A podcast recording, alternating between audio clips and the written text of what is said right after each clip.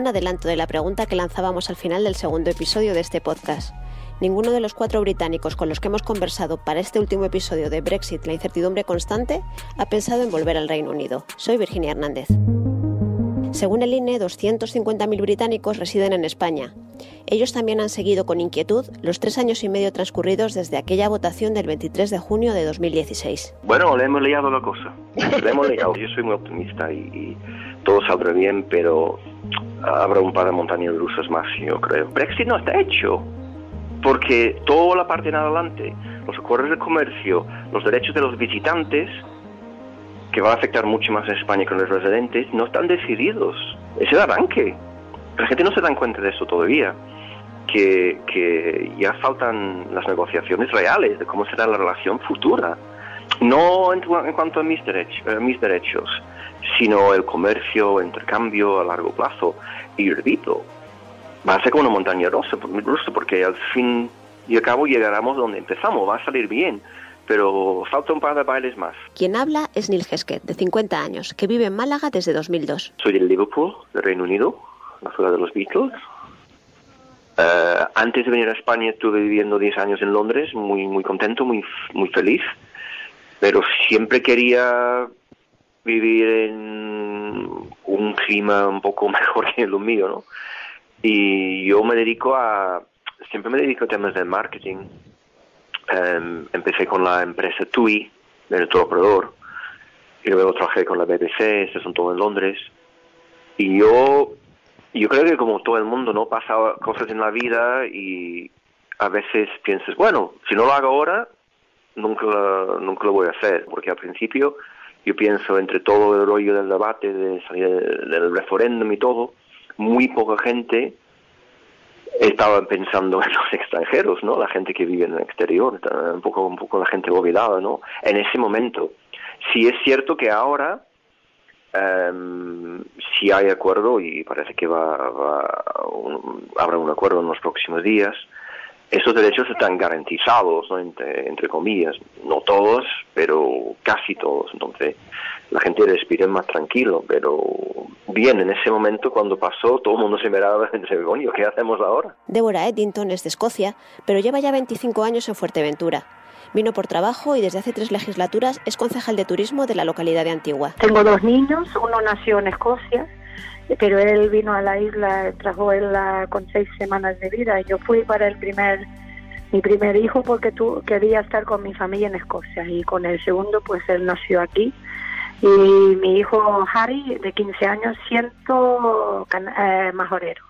Y él, la cosa graciosa de Harry, si vas hablando con él y eh, preguntas a Harry, mira, ¿tienes hermanos? Sí, tengo un hermano, pero él es escocés. Él siempre hace ese comentario que su hermano es escocés porque nació en Escocia, pero él es majorero. Por ser concejala, la verdad, yo tengo todas las preguntas de toda la gente, en especial la gente mayor.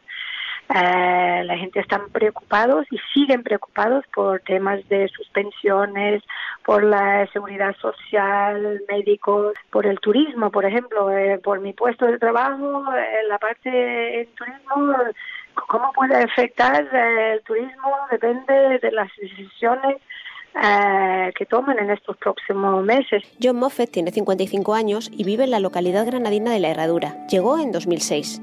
Está jubilado por enfermedad y vino a España por el clima. Es vicepresidente del movimiento Remain in Spain, un grupo de activistas muy movilizado contra el Brexit. Pues la mayoría de los miembros de Remain in Spain son eh, jubilados también, están jubilados. Y eh, la incertidumbre de Brexit, especialmente de, de um, las inquietudes sobre la, um, preocupación de la salud y los acuerdos entre España y, el Reino Unido que no sabían que, que hubiera pasar.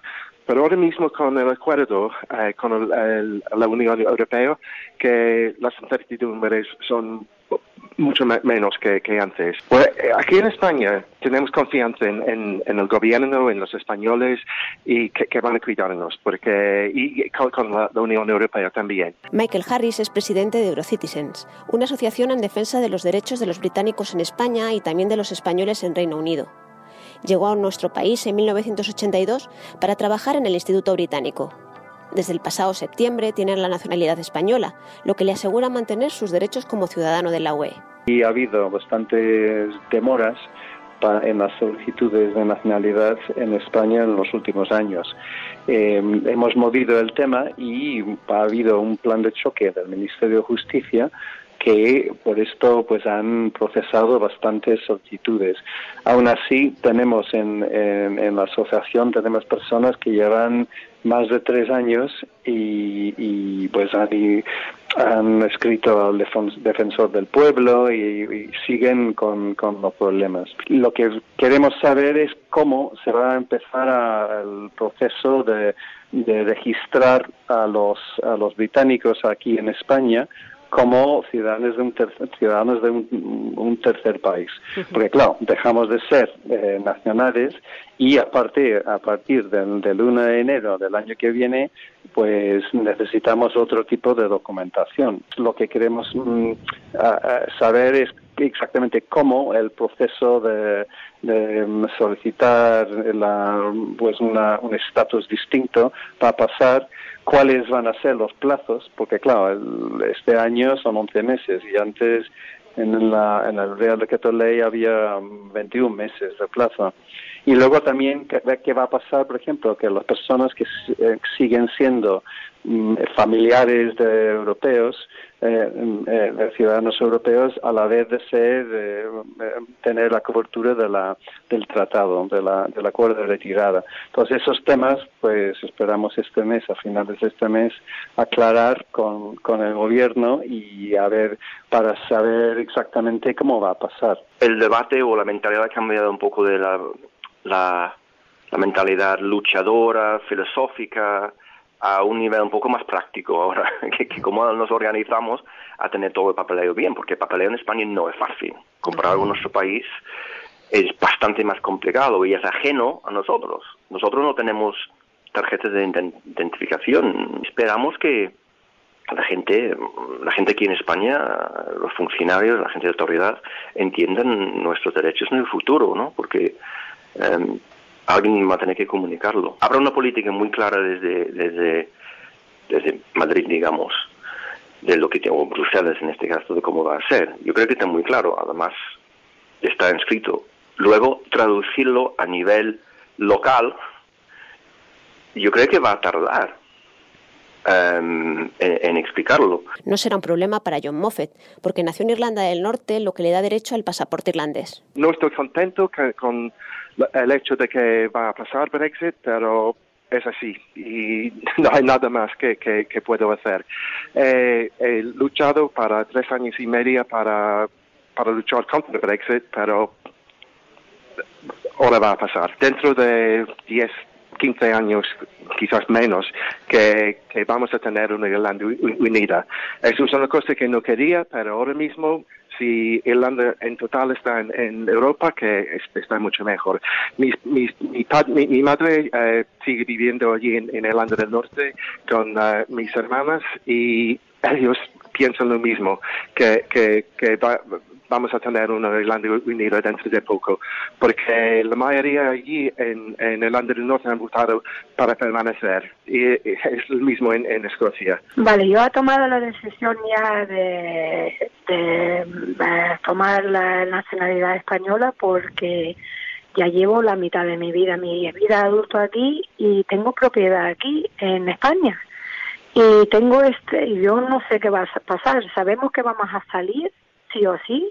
Y entonces yo no sé qué va a pasar en estos próximos 10 meses, porque yo soy propietaria de varias eh, casas aquí en Porteventura y no sé, por ejemplo, si yo quiero vender una casa o quiero vender todo en 10 años, no sé cómo me va a afectar si, si yo no si soy ya de comunitaria, no sé, de, de tercer mundo, no sé, porque si no formamos parte de la comunidad europea, yo no sé cómo me puede afectar en el futuro por el tema de la gerencia que quiero que yo quiero dejar pues las casas a mis hijos. Tengo miedo de mi puesto de trabajo porque yo no sé cómo es soy concejal ahora, pero si yo no tengo en marcha el tema de coger la nacionalidad, mm, no sé si yo legalmente puedo perder mi puesto de trabajo ahora mismo. Los derechos de los residentes están, entre comillas, decididos. No obstante, los visitantes en el futuro, el turista o, mi, mi madre o mi familia, cuando vienen a visitar, lo que son los derechos de entrada no están decididos en el futuro. Ahora mismo la gente británica va bien cuando, cuando da la gana, ¿no? Y esta parte no está negociada todavía. Entonces, a nivel personal, tengo esta inquietud un poco a nivel profesional, uff, se va a afectar el turismo o algo. Y a nivel personal, va a ser tan fácil para, o si mi madre quiere venir, venir a vivir conmigo en el futuro, o se pone más mayor, o o mis amigos van a poder venir, se espera, como es lógico, como las ganas que, que tienen los británicos de visitar España y la importancia del mercado británico para el turismo español, que se van a llegar a un acuerdo, sin duda, pero queda esta duda, ¿no? Y uno no, puede parar a pensar, que qué pena, ¿no? Que complicado todo, era tan fácil antes y ahora pasa tan complicado que, que da, da pena es lo que yo siento ahora, ¿no? Me, da pena. Si quieres más información, visita nuestro especial multimedia sobre el Brexit que puedes encontrar en elmundo.es. Brexit, la incertidumbre constante, es un proyecto de Especiales El Mundo en colaboración con Radiomarca, con las entrevistas de Alberto Muñoz desde Londres y Virginia Hernández desde Madrid. La edición de sonido ha corrido a cargo de Daniel Icedín y Adrián Portellano se ha encargado del montaje.